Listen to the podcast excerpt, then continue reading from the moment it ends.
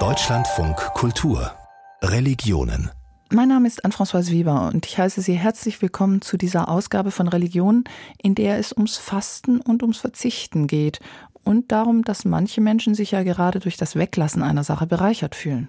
Tatsächlich, wenn man in den orthodoxen Kalender reinschaut, da haben wir dort mehr Fastentage als Nicht-Fastentage. Und ja, viele Christen, glaube ich, setzen diese Fastenpraxis auch nach ihren Kräften äh, um.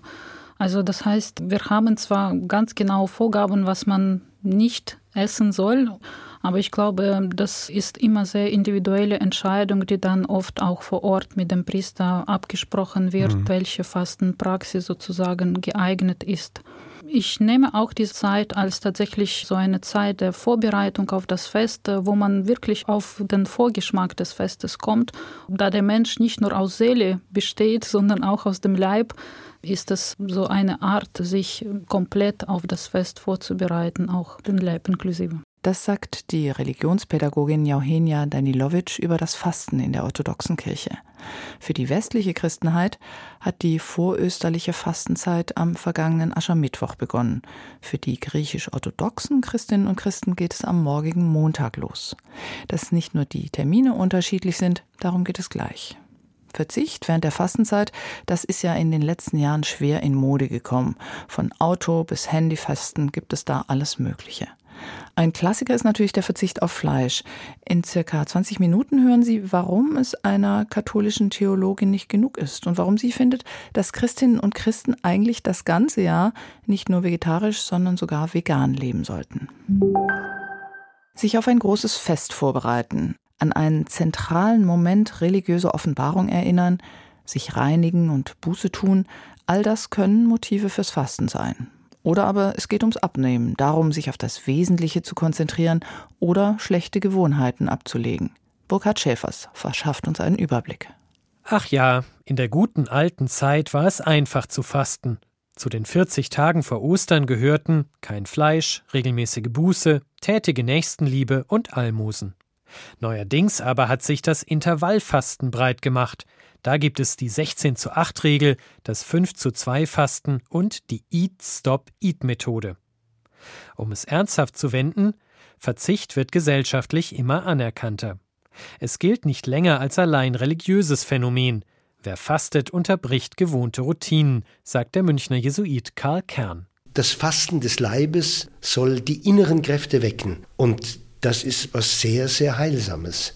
Wobei man heutzutage vielleicht nicht nur an Essen denken muss, sondern an Internetkonsum oder auch zu viel Kommunikation kann auch schädlich sein. Alles kann schädlich sein im Übermaß. Weniger online sein. Das ist laut einer Forsa-Umfrage einer der häufigsten Vorsätze für dieses Jahr. Der Verzicht auf Alkohol, Süßigkeiten und Fleisch gilt auch unter Konfessionslosen als hehres Ideal. Es gibt Heilfasten, Plastikfasten, Autofasten, sogar Lügenfasten. Die Motive sind vielfältig Glaube, Selbstdisziplin, Gesundheit. Haben wir also einerseits das religiöse und andererseits das weltliche Fasten? Diese Trennung hält Ordensmann Kern für fragwürdig. Zunächst einmal zeigt das, dass alles Religiöse, explizit Religiöse, eine natürliche Basis hat. Dass man weiß, es tut dem Körper gut. Das Christliche wäre, du bist nicht nur Körper, du bist auch Seele und Geist. Im Grunde will alles natürlich Gute durch die Religion, durch den Glauben vertieft werden. Und in dem Sinn kann man sagen, wunderbar, dass diese alten Traditionen so von ihrem verstaubten Image etwas befreit werden und die Menschen sehen, das sind ja uralte Weisheiten, die da drin stecken. Traditionen des Fastens finden sich vor allem in den monotheistischen Religionen. Im muslimischen Kalender ist der neunte Monat der Fastenmonat Ramadan. Zu dieser Zeit, heißt es in der zweiten Sure, wurde der Koran als Rechtleitung für die Menschen herabgesandt. Muslime fasten täglich von Sonnenauf bis Sonnenuntergang. Kranke, Reisende, Schwangere und Kinder sind ausgenommen. Am Ende des Ramadans steht das dreitägige Fest des Fastenbrechens im türkischen Zuckerfest. Im Judentum gibt es mehrere einzelne Fastentage, vor allem den Versöhnungstag Yom Kippur. Einen Tag und eine Nacht lang verzichten Juden um der seelischen Reinigung willen auf Essen und Trinken, Geschlechtsverkehr, aufs Autofahren und weitere Dinge, die den heiligen Tag stören könnten. Christen kennen vor allem die Fastenzeit zwischen Aschermittwoch und Ostern, ebenso den Advent zur Vorbereitung auf Weihnachten. In den orthodoxen Kirchen gibt es zudem die Apostelfastenzeit nach Pfingsten sowie die Marienfastenzeit im August.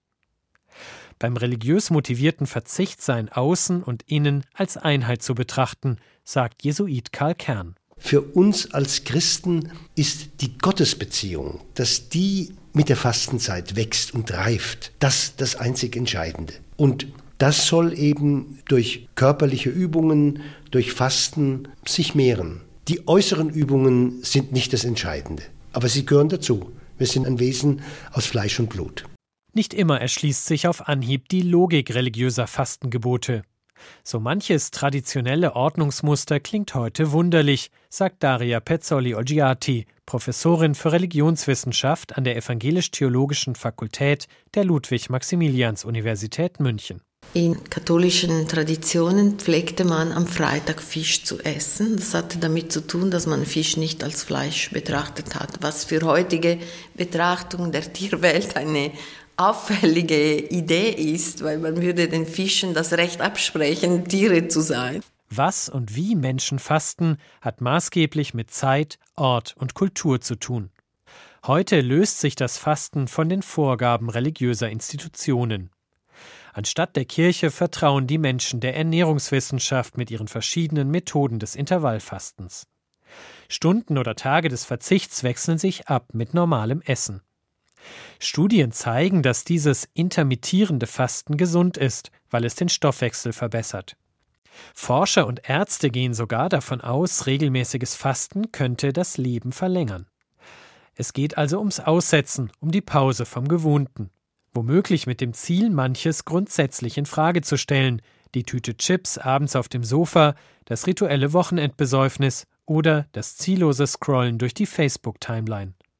Worauf wir verzichten, sei kontextabhängig, erklärt die Schweizer Religionswissenschaftlerin. Es ist etwas anders, wenn wir von Fasten sprechen in einer Gesellschaft, in der Nahrungsmittel knapp sind oder in einer Gesellschaft des Überflusses. Es gibt Fastenpraktiken im Rahmen von Selbstbildungskursen, damit man fitter ist. Es gibt Regulierung des Essens durch Sportaktivitäten und gleichzeitig kann man sie auch religiös überladen. Spannend finde ich aber festzustellen, dass auch in einer Gesellschaft wie unsere, wo man sehr frei über Religion entscheidet, wie religionsgeschichtlich verankerte Praktiken revitalisiert und neu gedeutet werden. Religion kann also Ursprung, Spielart oder Wesensmerkmal der jeweiligen Fastenpraxis sein. Zwar sind heute weniger Menschen Mitglieder von Kirchen, doch beim Thema Essen gäbe es nach wie vor viele Regeln, sagt Daria Pezzoli Olgiati. Versuchen Sie, eine Gruppe von 20 Freunde einzuladen, aber die Idee, dass Sie jetzt einen Teller Spaghetti mit Bolognese-Soße auftischen und alle sich freuen, ist nicht mehr realistisch. Es gibt Menschen, die haben vermeintliche oder tatsächlich Allergien. Viele sind Vegetarier, andere sind vegan. Das sind alle Formen der Regulierung des Essens, die durch Individuen oder andere Gruppierungen vorgenommen werden und nicht mehr von religiösen Institutionen. Das heißt, die Praxis bleibt, die Akteure verändern sich. Ein verbreitetes Vorurteil lautet, Religion ist genussfeindlich. Bestes Gegenbeispiel ist das jüdische Purimfest mit der Pflicht, ordentlich Wein zu trinken. Fasten ist an Purim sogar verboten. Die großen religiösen Festivitäten sind sehr genussvoll. Übergangsriten von der Geburt, sogar bis zum Tod.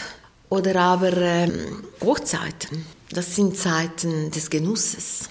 Es gibt beides. Zeiten des Feierns, des Entspannens, des Genusses und dann Zeiten der Reduktion. Apropos Reduktion. Die Fastenzeit ist nicht zuletzt die Zeit der zahlreichen guten Vorsätze. Wie es mit denen häufig ausgeht, ist bekannt. Deshalb sagt Jesuit Karl Kern: Ein Vorsatz bitte. Wir sind ein komplexes Wesen und wenn wir uns an einem winzigen Punkt verändern, verändern wir uns insgesamt. Man kann manche Dinge auch mal laufen lassen. Diese verbissene Leistungsmentalität, die sollte nicht in die Pausenkultur hineinkommen. Also gerne fasten, aus welchen Gründen und auf welche Art auch immer, aber bitte nicht verbissen. Und auch wenn wir diesen Beitrag wiederholt haben, ich glaube, dieser Ratschlag, der gilt immer noch. 40 Tage lang hat sich Jesus in der Wüste aufgehalten und gefastet, so erzählen es die Evangelien. Deswegen ist das Fasten eine wichtige Tradition in der christlichen Kirche. In ihrem westlichen Teil hat das Fasten zwar an Strenge verloren, in ihrem östlichen orthodoxen Teil sieht das aber ganz anders aus. 40 Tage, das ist nur der Anfang. Kirsten Dietrich hat nachgefragt. Das Fasten ist für orthodoxe Christen und Christinnen nichts Außergewöhnliches, sagt Georgios Siomos, Pfarrer der griechisch-orthodoxen Gemeinde in München. Also die ältesten Fastenzeiten, die man kennt, sind die Fastentage Mittwochs und Freitags. Mittwoch als Tag, der der Gottesmutter gewidmet ist und Freitags als Tag des Gedenkens des Kreuzes. Dazu kommen feste Fastenzeiten. Am wichtigsten natürlich die vor Ostern, die sogenannte große Fastenzeit. 40 Tage plus die Woche vor Karfreitag. Aber das ist nicht die einzige längere Fastenperiode. Dazu kommen dann noch weitere Fastenzeiten wie die 40-tägige Fastenzeit vor Weihnachten, 15 Tage vor Maria Entschlafung vom 1. bis zum 15. August, die Fastenzeit der Apostel und dann noch einzelne Fastentage wie zum Beispiel am Vortag vor Theophanie. Also es kommt so einiges zusammen. Es, etwa die Hälfte des Jahres wird im Grunde gefastet. Dass in den orthodoxen Kirchen so viele Fastentage zusammenkommen, hat mit deren besonderem Verhältnis zur Tradition zu tun. Was einmal überliefert wurde, wird bewahrt. Und vom Fasten erzählen eben die Bibel und verschiedene theologische Schriften der Kirchenväter aus den ersten Jahrhunderten. Dazu kommt das ganz praktische Beispiel von Kirchenvätern, die selbst fasteten. Das summiert sich. Das Fasten ist das große Verbindungsglied zwischen den verschiedenen orthodoxen Kirchen. Die Fastenzeiten sind dieselben dass gefastet wird und wann gefastet wird und warum gefastet wird, da sind wir uns einig.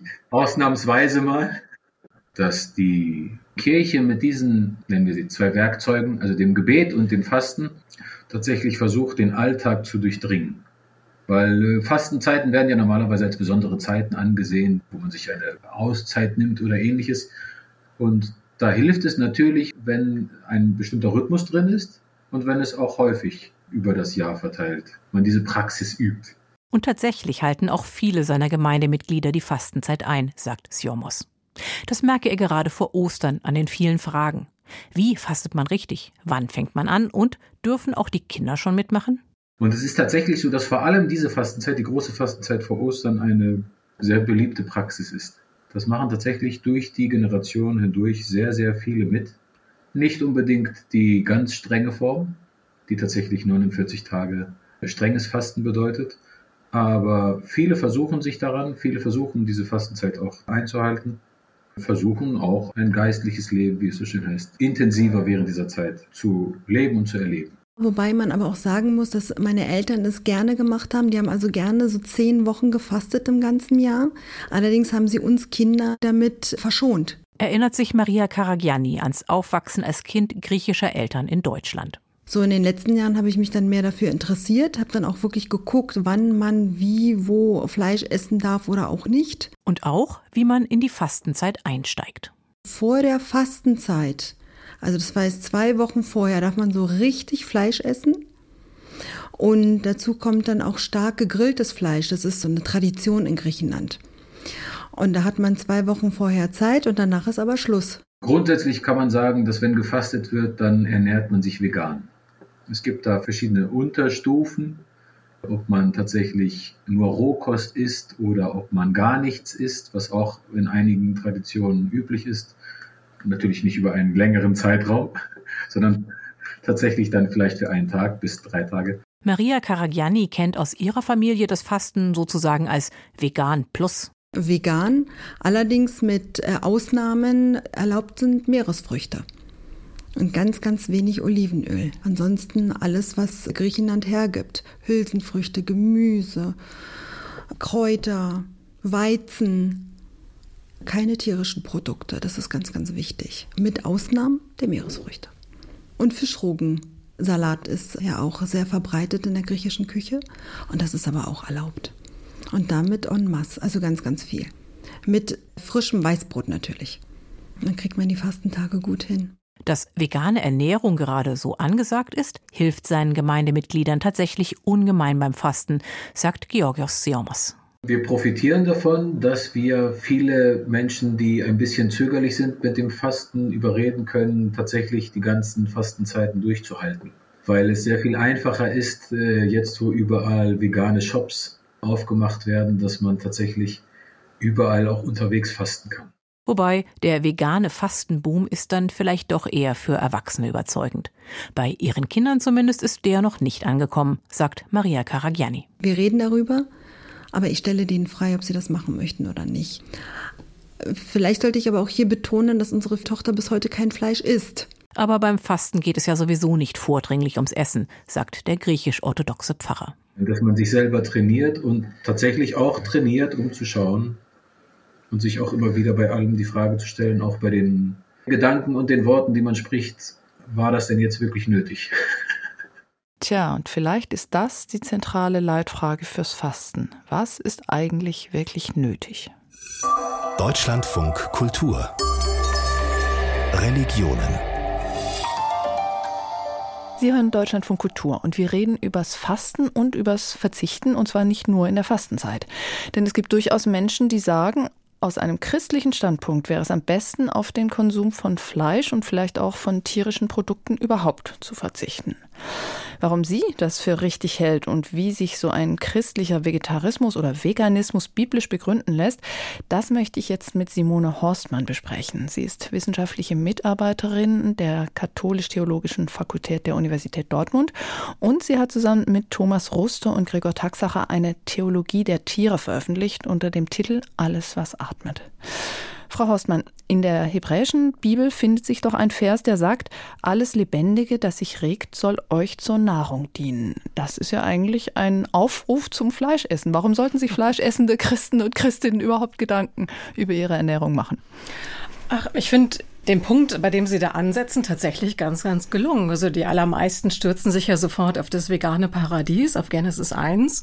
Sie haben jetzt ein bisschen später Punkt gesetzt. Und ich finde es eigentlich ganz gut, weil die Frage für mich gar nicht so sehr ist, warum sollten Christen und Christinnen eigentlich vegan leben, auch wenn ich das für richtig und überzeugend halte. Aber ich glaube, eine Frage, die den Problemkontext eher erschließt, ist eigentlich, warum sie das nicht tun. Also warum beispielsweise der Vers, den Sie gerade zitiert haben, so viel wirkmächtiger war als viele andere. Und ich glaube, dann stößt man eigentlich eher auf die Tatsache, auf das Problem, dass sich Religion und das gilt für das Christentum, aber durchaus für viele andere Religionen, dass sie sich eigentlich bislang eher ein sehr, sehr gewalthaltiges Verhältnis zu Tieren geleistet haben. Und diesen Problemkontext, den zu besprechen, ist mir doch ein Anliegen.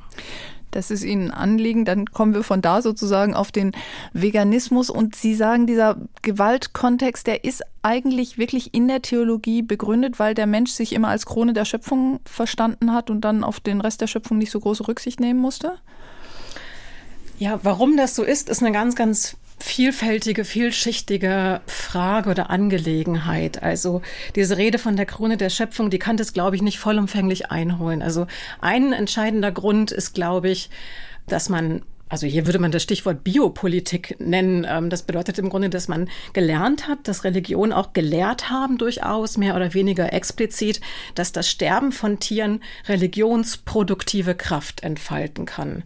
Also dass die Art und Weise, wie ich etwa Tiere töte, opfere, sie verzehre, dass die mich etwas darüber lehrt, mein eigenes Menschsein zu verstehen, nämlich immer genau spiegelverkehrt. Dass mein eigenes Menschsein, das kann das biologische Leben, das kann aber eben auch eher eine ideologische Vorstellung davon, was Menschsein bedeutet, betreffen, dass die daran wachsen, dass Tiere sterben.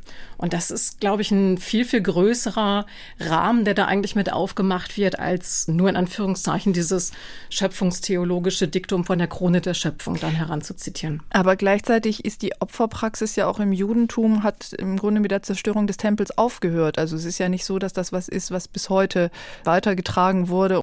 Also man hat diesen Ansatz überwunden und damit könnte man ja auch einen anderen Umgang mit den Tieren gefunden haben, oder? Also es ist nicht ganz überwunden. Es ist auch im Judentum nicht ganz überwunden. Es gibt das Kapparottfest im Judentum. Es gibt übrigens auch in christlichen Kontexten, in orthodoxen, in aramäischen Zusammenhängen gibt es immer wieder, na, ich bin ein bisschen vorsichtig, aber mindestens doch Rituale und Praktiken, die diesem Opferkontext sehr, sehr nahe kommen. Also das sollte man nicht vorschnell abschreiben. Natürlich vermischen sich da verschiedene Ebenen, also so eine Form von biopolitischer Gewalt und ritueller Gewalt. Aber das jetzt als überwunden zu begreifen, das glaube ich nicht. Ne? Man muss ja christlicherseits auch sehen, die Sprache der Liturgie, Lamm die man, Gottes. genau, ne, die ist auch noch sehr, sehr gewalthaltig. Das ist eine Sprache einer rituellen Schlachtung, die da eigentlich verwendet wird mit im Grunde relativ wenig Kritik. Wir haben aber auch die andere Seite im Christentum. Wir haben eine vegetarische Tradition. Wir haben die Fastenzeit, die Karneval ist, also man sagt dem Fleisch Ade. Hat das was tatsächlich auch mit Tierwohl zu tun, dass man sagt, es ist vielleicht nicht immer nötig, Tiere zu schlachten? Oder ist das, geht es da nur darum, sich möglichst entbehrungsreich zu ernähren in Vorbereitung auf Ostern oder etwas anderes? Also ich würde sehr gerne mit Ja antworten. Also ja, in dem Sinne, dass es was mit einem Gespür dafür zu tun hat, dass Tiere relevant sind, dass wir sie moralisch berücksichtigen sollen. Aber wenn man die Tradition durchforscht, dann ist die Antwort darauf relativ eindeutig ein Nein. Also die Fastenpraxis hat keine tierethischen Konnotation, zumindest in ihrer Tradition. Also im Grunde wäre es Aufgabe von Theologien vor allen Dingen, heute einen Zugang zu, von mir aus Fastenpraktiken, aber auch zu Speisegeboten zu finden, die irgendwie deutlich machen können, dass sie diesen anthropozentrischen Rahmen aufbrechen. Also das würde ich mir von Religionen wünschen, dass sie das schaffen, das zu plausibilisieren und nicht immer so fundamentalistische Argumentationen heranzuziehen und zu sagen, bestimmte Speisegebote stehen aber eben da und da und sind deswegen verpflichtend oder das Fasten war immer schon so und es wird als so ein Ritus mitgeschleift. Sie führen aber eine Heiligenlegende aus Irland an, die auch ganz fundamental die Nahrungskette in Frage stellt. Da geht es um den irischen Bischof Moling, der also eine Mücke davor rettet, von einem Vogel verspeist zu werden. Das heißt, es gibt schon auch diesen Ansatz, dieses Erschrecken davor, dass da immer nur weiter gefressen wird. Mhm. Ja, ja, unbedingt. Also dieses Erschrecken ist auch ganz wichtig. Also die Kernfrage der Religion insgesamt, der monotheistischen Religion, kann man, glaube ich, sagen, ist die Frage nach der Erlösung. Und was mir immer wieder deutlicher geworden ist in den letzten Monaten und Jahren vor allen Dingen, ist, dass Erlösung ganz viel mit Essenspraktiken zu tun hat und vor allen Dingen mit der Angst zu tun hat, dass man selber nicht gegessen werden will, dass man nicht als etwas Essbares, auch nicht als etwas Ökologisierbares verstanden werden will. Und das scheint mir eine Brücke zu sein eigentlich zu diesen Fragen heute. Also wenn Sie dieses Beispiel gerade angesprochen haben, das scheint so ein bisschen partikular zu sein. Es gibt auch andere Stimmen. Ich denke an Simone Weil beispielsweise, also eine jüdisch-christliche Philosophin, Theologin, die hat den Begriff der Dekreation stark gemacht. Also sich selber zurückzunehmen, diese scheinbare Pyramide einer Nahrungskette eigentlich auf den Kopf zu stellen, sich selber hinten anzustellen, dass das eine religiöse Aussage sein kann und dass Religion dann auch etwas anderes zu sagen hat, als doch immer wieder nur gebetsmühlenartig die Selbstverständlichkeiten der bürgerlichen Welt wiederzugeben, das fände ich eigentlich ganz faszinierend, dem nochmal stärker nachzugehen. Und was sagen Sie jetzt, wenn jemand auf Sie zukommt und sagt, ach, ich bin jetzt ganz stolz, ich habe mir jetzt vorgenommen, die Fastenzeit über ernähre ich mich vegan. Ansonsten finde ich das jetzt nicht so wichtig, aber die Fastenzeit ist doch mal eine Gelegenheit. Sagen Sie dann, ja, toller Anfang oder sagen Sie, ehrlich gesagt, ist das ein bisschen geschummelt. Sieben Wochen, das macht den Kohl nicht fett und macht die Tiere nicht wieder lebendig? Ja, schwierig. Also wahrscheinlich würde ich ersteres sagen, dass die Fastenzeit ja im Grunde auch so verstanden werden könnte. Ne? Wir haben ja im Grunde gerade erst einen säkularen Fastenmonat, wenn man so will, den Veganuary äh, erlebt. Also den der, veganen Januar. Genau, den veganen den Januar. Begriff nicht kennen. Ja. Genau, und der hat ja eigentlich einen ähnlichen Impetus, dass man gesagt hat, probier es einfach mal aus und beobachte eigentlich, wie sich deine eigene Wahrnehmung verschiebt. Das für dich vielleicht am Ende einer relativ langen Zeit dann, auch wenn sie nicht sozusagen bis in alle Ewigkeiten geplant ist, von Anfang an sich doch ein Eindruck dafür verändert, was eigentlich noch essbar ist und was nicht essbar ist. Eigentlich sollen das Speisegebote oder auch Fastenvorschriften und religiöse Normen im Umgang mit Ernährungsfragen ja idealerweise sein, dass sie unsere Wahrnehmung lenken, dass sie sagen, etwas ist eben nicht mehr essbar. Oder nicht mehr nötig zu essen. Ist das vielleicht auch drin? Also so nach dem Motto, wir haben wirklich genug andere Möglichkeiten und müssen darauf nicht zurückgreifen? Genau das ist im Grunde ein ganz basales Argument. Und ich würde mir auch wünschen, dass die Theologien, die ja im Grunde immer nach religiösen Argumenten fragen, das nochmal viel stärker zur Kenntnis nehmen, dass die ethische Frage im Umgang mit Tieren, was die Ernährung angeht, doch relativ einfach zu beantworten ist. Wir brauchen das nicht tatsächlich. Und wir können uns in weiten Teilen von dieser Gewalt an Tieren emanzipieren. Wahrscheinlich nicht vollumfänglich. Das ist ja auch wahr, leider. Ne, aber in vielen Lebensbereichen geht es eben. Und gerade im Bereich der Ernährung ist es möglich. Und das kann eine ganz heilsame Erfahrung sein, ja. Sie schreiben, Vegetarier und Veganer würden besonders in kirchlichen Kreisen merkwürdig verdächtig gelten. Haben Sie den Eindruck, dass da besonders viel Ablehnung ist? Wie wird denn auf Sie reagiert? Sie gehen damit ja ganz offensiv, glaube ich, um und auch in kirchliche Kreise rein mit diesem veganen Ansatz. Ja, es gibt die Reaktion, dass man das so ein bisschen belächelt und ab einem bestimmten Punkt kippt dann dieses dieser belächelnde Ansatz in das Gegenteil und man erfährt dann schon eine starke Ablehnung. Vor allen Dingen deswegen, weil mein Ansatz, ich weiß nicht, ob er gut ist, aber das ist eben die Strategie, die ich verfolge, darauf hinausläuft zu sagen, wir suchen eben nicht in den Traditionsbeständen, in den biblischen Texten nach Anhaltspunkten dafür, dass es ein anderes Verhältnis zwischen Menschen und Tieren geben kann, sondern wir drehen das sozusagen einmal herum, wenden das spiegelverkehrt und fragen, warum das Christentum, auch andere Religionen eigentlich so gewalthaltig waren. Und spätestens spätestens wenn man so fragt, wird es eigentlich ernst für viele. Diese Gewalt, da gehen Sie auch so weit, dass Sie Vergleiche zitieren zwischen der Sklavenhaltergesellschaft und unserer heutigen Massentierhaltung. Ich meine, Vergleiche sind immer schwierig, dafür erntet man immer viel Kritik, Sie wahrscheinlich auch, oder? Dass dann gesagt wird, wie kommen Sie dazu, menschliches Leid mit tierischem Leid irgendwie gleichzusetzen? Also tatsächlich ernte ich dafür relativ wenig Kritik, aber ich könnte mir vorstellen, dass das natürlich ein Punkt ist, der einigen tendenziell aufstößt. Ich würde nur einfach sagen, es ist eine merkwürdige Wahrnehmung, die dahinter steckt, hinter solchen Einwänden, die immer wieder so Opferpyramiden aufbaut und sagt, bestimmtes Leiden ist einfach irgendwie wichtiger, weil es menschliches Leiden ist. Also ich glaube, die Tierindustrie, die wir ja überwiegend im Blick haben, wenn wir über diese Ernährungsfrage, über die vegane Frage sprechen, macht ja eigentlich in aller wünschenswerten Klarheit deutlich, wie sehr menschliches und tierliches Leid da zusammengehören. Und dass die Abschaffung des einen in der Regel auch mit der Abschaffung des anderen Hand in Hand gehen sollte. Deswegen wäre ich vorsichtig, das gegeneinander auszuspielen.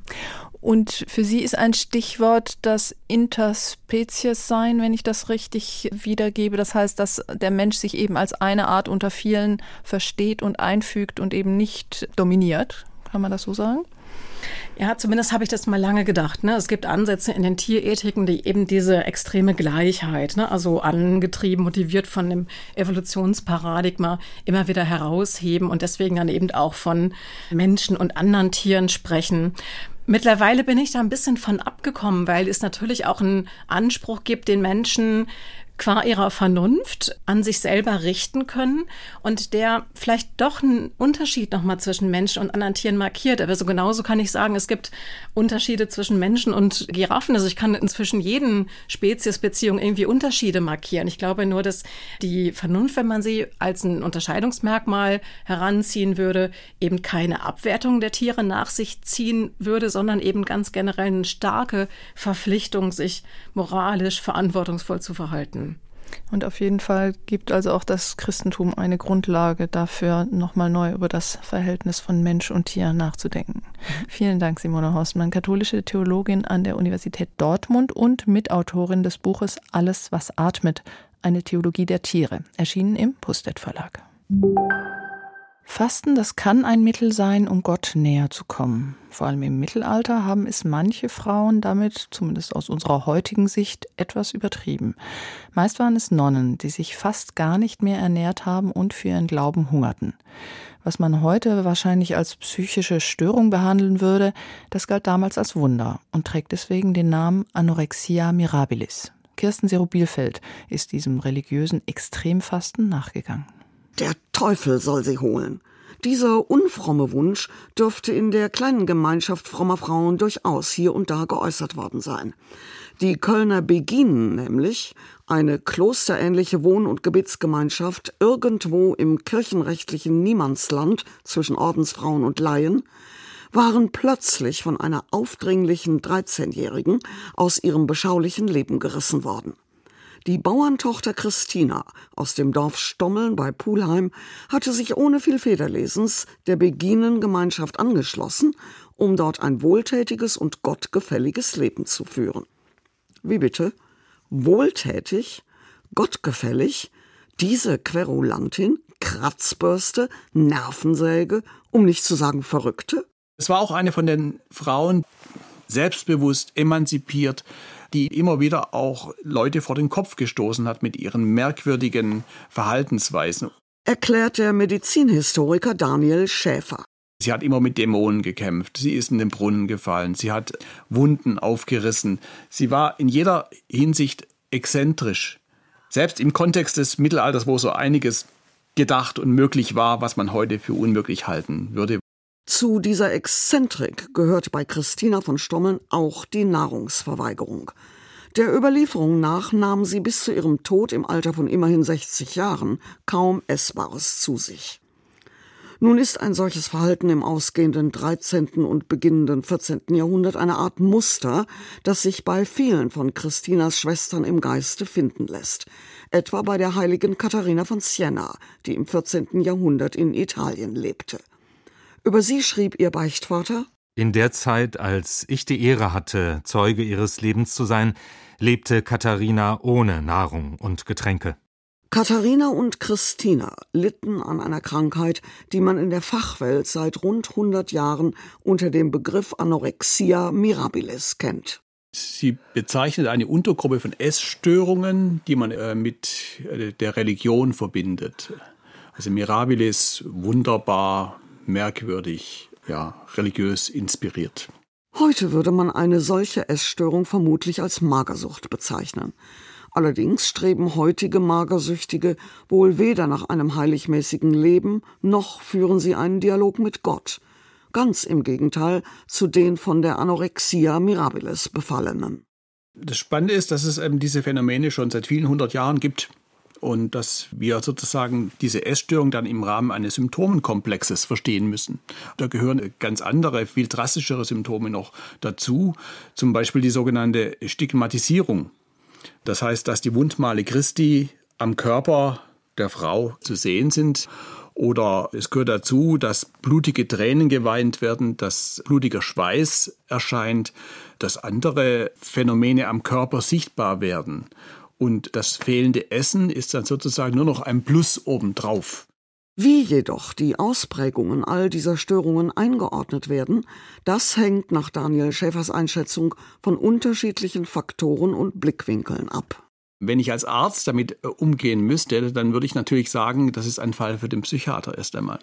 Das gehört zu den psychosomatischen Störungen. Da können natürlich auch schizophrene äh, Symptome dabei sein. Als Kulturwissenschaftler oder als Medizinhistoriker habe ich einen ganz anderen Blick auf die Sache. Da sehe ich einfach den kulturellen Kontext, der da ganz wichtig ist. Hungernde und stigmatisierte Frauen treten im Lauf der Jahrhunderte in Wellen auf. Fast schon so, als ob es sich dabei um eine Art Modetrend handele. Das ist vor allem im Hoch- und Spätmittelalter, als es eben die, Hochphase der Mystik gab und der Askese, beides ganz wichtige religiöse Bewegungen, die dazu geführt haben, dass Frauen sich nach gewissen Vorbildungen eben dann auch so verhalten haben und eben sich in diese mystische Versenkung mit dem leidenden Christus so vertieft haben, dass sie selbst die Symptome herausgebildet haben. Andere Welle war im 19. Jahrhundert. Und da haben wir in Deutschland oder in Europa insgesamt Phänomene der Wiederentdeckung der Religion, der Rekatholisierung speziell. Und da spielen eben diese Frauen wieder eine ganz entscheidende Rolle.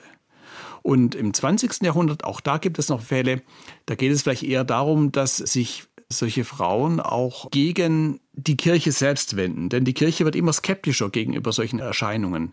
Deutlich wird, fast immer sind Frauen in Klöstern oder halbklösterlichen Gemeinschaften von dieser Krankheit betroffen. Und oft sind diese hungernden, stigmatisierten und Visionärinnen sehr jung, fast noch im Kindesalter. Als typisches Beispiel nennt die Kulturanthropologin Monique Scher etwa die Visionärin Bernadette Soubirous, die 1858 in Lourdes eine Marienerscheinung gehabt haben soll. Bernadette Soubirous war auch ungefähr 10, 11, 12 Jahre alt, als sie ihre Vision hatte und somit etablierte sich auch dieses Muster, dass die Visionärinnen Kinder sind oder sagen wir mal an der Schwelle von Kindheit zu Pubertät. Da ist in der psychologischen Deutung dieser Ereignisse sehr viel draus gemacht worden, dass das äh, Kinder sind, die so zwischen den Stufen des Erwachsenwerdens sind. Berichtet wird von Mystikerinnen, die sich über Jahre langsam an den Tod heranhungerten. Natürlich kann ich mir als Naturwissenschaftler niemals vorstellen, dass jemand zwei, fünf, zehn Jahre lang äh, völlig ohne Nahrung leben kann. Und Nahrungslosigkeit heißt hier vielleicht erstmal nur strenges Fasten. Dieses Fasten bis hin zum rigorosen Hungern kann auch als Rebellion, als eine Art Emanzipationsversuch gedeutet werden. Es zeigt sich ja nochmal im klösterlichen Kontext, dass es eben gerade nicht die besonders religiösen waren, die zu diesen Essstörungen geneigt haben, sondern die nicht angepassten. Die haben dann zu solchen Formen gegriffen, auch um, um Aufmerksamkeit unbewusst zu erregen. Immer wieder begünstigt aber auch ein politisches oder kulturelles Klima das Auftreten solcher Phänomene. Diese Erscheinungen werden für gewöhnlich gedeutet als antimoderne Reaktionen, Reaktionen gegen Säkularisierungsprozesse. Sieht man im 19. Jahrhundert ganz deutlich, zum Beispiel in dem sogenannten Kulturkampf äh, zwischen der katholischen Kirche und Preußen. Ja, auch da gibt es den Fall einer Mystikerin, einer, einer Nonne, Louise Lateau, die in Belgien da auftritt und die eben dann Aufsehen erregt und auch überall in Europa diskutiert wird. Und auch Ärzte reisen zu ihr, untersuchen sie, um dieses Wunder zu bestätigen. Und es gibt andere Ärzte, wie Rudolf Virchow zum Beispiel, die aus protestantisch-preußischer Sicht dann äh, dagegen wettern. Von gezieltem Betrug, Täuschung oder Gaunerei will Daniel Schäfer aber in keinem dieser Fälle sprechen.